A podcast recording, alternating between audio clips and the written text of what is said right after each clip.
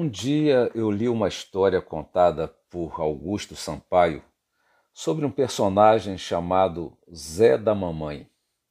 Ele era um bêbado, um bêbado assíduo, que cavalgava sobre um cavalo que se chamava Cavalo. E o que impressionava o contador da história era como o cavalo reequilibrava o bêbado.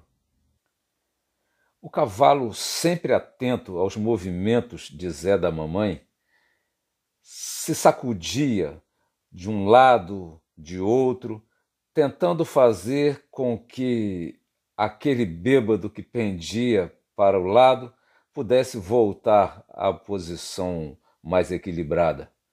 Ele fazia uma leitura dos movimentos de Zé da Mamãe e lhe dava a estabilidade possível. Era assim que o cavalo sustentava o seu montador. Mas eu quero pegar essa história um tanto curiosa e analisar essa história dentro de uma perspectiva ética. Na verdade, a nossa palavra ética é uma palavra que vem da língua grega e a sua fonte original é a palavra ethos. Mas ethos em grego se escreve de duas formas diferentes. As duas são lidas como ethos, mas uma delas é escrito com a letra eta e a outra é escrita com a letra epsilon. Bem, o ethos escrito com a letra eta significa moradia, o seu lugar, o lugar de onde você é, o lugar onde você vive, o seu lugar.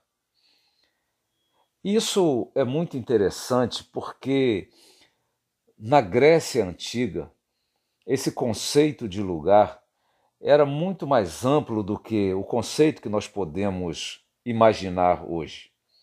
Por exemplo, naquele tempo, um grego, ele se vestia como grego. E não importa onde ele estivesse, em qualquer lugar do mundo, as pessoas que o vissem saberiam: ali está um grego. E também assim um egípcio. Ele se vestia como egípcio, ou seja, ele identificava o seu lugar. Entre a questão do lugar e a identidade da pessoa, havia uma simetria tal que era inconfundível.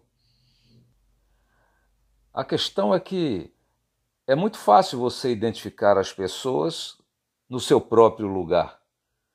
Mas quando elas não estão naquele lugar, mas vivem de acordo com os princípios daquele lugar, então você também reconhece essa pessoa como sendo do seu lugar. Ou seja, ela manifesta a sua origem, ela dignifica a sua origem. Há uma compatibilidade entre aquilo que ela faz e aquilo que ela é. Ah, ela é persa, então ela vive como persa. Ah, ela é judia, ela vive como um judeu. Ou seja, essa relação identidade e princípio é algo que não se confunde dentro dessa colocação da palavra ethos no sentido da ética. Então, quando a gente fala de ética no sentido desse ethos, a gente está falando de ética como o princípio, como aquilo que é a sua origem ou aquilo que é a sua identidade. Por exemplo, uma pessoa ética, ela não é daquele jeito apenas quando está em sua casa. Ela é daquele jeito em todos os lugares. Uma pessoa ética não é uma pessoa que tem duas faces, que diante de uma circunstância, ela parece ser tal coisa, mas ela está atuando porque diante de outra circunstância, ela parecerá ser outra coisa. Ou seja, ela não assume quem ela é. Ela não tem uma palavra, ela não tem uma decisão, ela não tem uma postura. Não, ela é uma metamorfose ambulante, ela é um camaleão que muda de cor de acordo com a conveniência, de acordo com o ambiente. Por isso, ser ético é ser firme, é ter palavra, é ter princípio, é manter a sua identidade, é assumir aquilo que se é, assumir a palavra dada, ter honra naquilo que faz, cumprir seus compromissos e manter-se dentro dos seus princípios. Mas quando nós pensamos na outra palavra ethos, esta outra palavra já tem um sentido de moral, um sentido de condutas, condutas que podem ser consideradas adequadas de acordo com as circunstâncias, de acordo com a cultura, de acordo com as tradições, de acordo com os costumes. Então, esse segundo sentido da ética é um sentido que lhe permite aplicar aqueles princípios que são do outro ethos, ou seja, aqueles princípios que são do fundamento da ética, da identidade ética, mas de acordo com os requisitos do lugar ou do ambiente, da cultura onde se está. Vamos aqui pensar é, em alguns exemplos.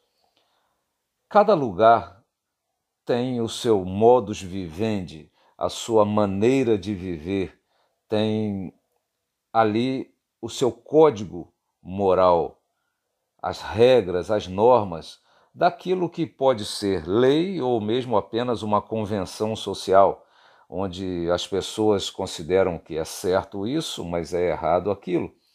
Então há lugares, por exemplo, em que os homens eles devem ter contato apenas com as mulheres da sua família e não com mulheres de outra família. E esse contato, eu quero dizer, é de tocar mesmo. Ele deve então respeitar essa regra local. Isso é moralmente correto naquele lugar, mas que pode ser considerado irrelevante em outro lugar. Mas seja a moral algo que possa mudar de um ambiente para o outro, mas o princípio que faz com que ela exista não muda. O princípio é invariável. Por exemplo, essa regra é uma regra que foi fundada tendo em consideração uma, um princípio ético chamado respeito. E por conta desse respeito, então consideraram que seria importante manter essa regra moral. Mas o que fundamenta essa atitude é o respeito. Assim também, há pessoas que, por uma questão de honra, eles estabelecem regras para punir aqueles que desonram de uma, de uma maneira, de um jeito, enquanto em outro local considera-se que talvez aquele ato nem seja um ato desonroso, mas em nenhum lugar, em nenhuma época, em nenhuma circunstância, a honra deixa de ser um princípio relevante dentro da ética porque os princípios éticos, eles são invariáveis, eles são relevantes em todo o tempo e em todo lugar. Então, respeito, justiça, verdade, bondade, fidelidade, decência, modéstia, são todos princípios éticos. Esses princípios eles são válidos na ética em qualquer tempo em qualquer lugar. Nunca foi considerado eticamente correto que uma pessoa praticasse injustiça. Nunca é considerado eticamente incorreto que as pessoas sejam indecentes. Mas aquilo que é considerado decente em um lugar pode ser considerado indecente em outro. Aquilo que é considerado justo em um lugar pode até ser considerado injusto em outro, mas em nenhum lugar a injustiça, a ideia de injustiça, o princípio, o valor ético, justiça, é descartável. Por quê? Porque descartar a justiça é descartar a própria ética, porque é um princípio, é um fundamento da justiça. Portanto, em qualquer lugar do mundo, apesar de todas as diferenças que existam entre lugares e lugares, entre tempos e tempos, costumes e costumes, tradições e tradições, os princípios éticos estão presentes. Porque o japonês tradicional que pratica o arakiri, que é o suicídio em nome da honra, ele está fazendo algo que para nós envolve um exagero, mas não para ele. Mas tanto aqui quanto lá, nós temos a preocupação de, de preservar essa qualidade ética, esse princípio, essa identidade da ética que é a honra. Então, uma pessoa ética, ela se identifica com esses princípios. Ela se identifica com a fidelidade, ela se identifica com a modéstia, ela se identifica com a honestidade, se identifica com a justiça. E mesmo que em algum momento ela saia dessa casa, mas ela vai manter os princípios. Mas aí diz assim: então, uma pessoa ética é uma pessoa perfeita. Não, não. Muitas vezes as pessoas atuam como o filho pródigo da parábola contada por Cristo. Saem de casa e não querem se identificar com a casa de onde saíram mas ela pode voltar. A ética é algo que muitas vezes se abandona, mas a pessoa pode voltar para a ética. Ela deve então procurar reparar os seus erros. Aquele rapaz da parábola do filho pródigo, ele volta para casa não de maneira soberba, não exaltado, ele volta dizendo: Pequei, pequei contra ti contra o céu, ele diz assim para o seu pai. Ele reconhece que ele errou. Muitas vezes na sociedade nós vemos que muitas pessoas não têm mais essa preocupação ética. Elas estão sendo carregadas pelas normas morais, pelas regras morais, pelas leis, como o cavalo cavalo que equilibra sobre si o bêbado. Muitas vezes, se não fossem as regras, as pessoas teriam caído, teriam se quebrado, teriam se machucado, mas porque existem regras, elas ainda são mantidas sobre o cavalo. E essas regras muitas vezes são, são criadas para isso mesmo, para poder, debaixo de tanta incoerência, debaixo de tanto desequilíbrio, tentar sustentar aquilo que parece já muitas vezes insustentável.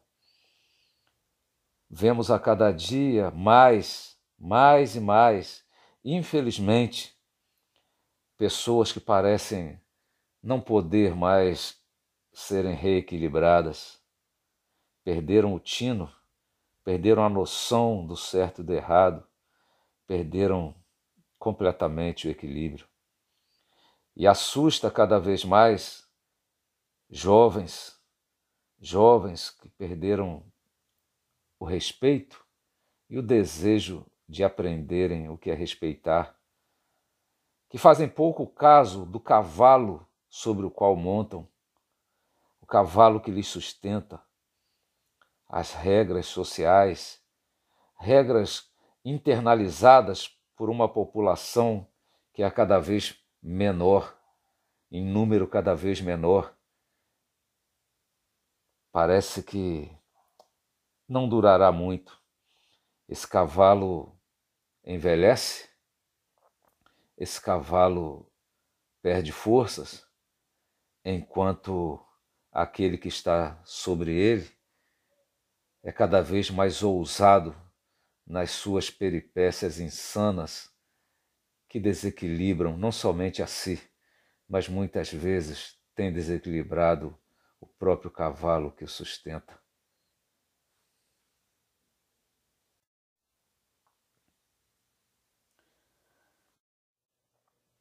E diante disso tudo, uma questão importante se levanta em meio a tantas outras que certamente você já levantou aí, porque a razão vai sendo provocada à medida que vamos refletindo, é sobre como mudar esse quadro. Porque se o cavalo é quem conduz o homem e não mais o homem quem conduz o cavalo, estamos vivendo uma inversão total. Se são as leis que nos dizem como nós devemos viver e não somos mais nós que dizemos que leis queremos para nós, e se deixarmos também para nós decidirmos que leis queremos para nós, que tipo de leis nós faremos? Volto a falar da geração que domina, da geração que monta o cavalo desta vez. Embriagada, embriagada pela insanidade, pela loucura. Aliás, a embriaguez é sempre para fazer prosperar a loucura ou para ter proeminência a loucura, para a loucura decidir. Então, até quando o cavalo conseguirá sustentar um homem que não se sustenta?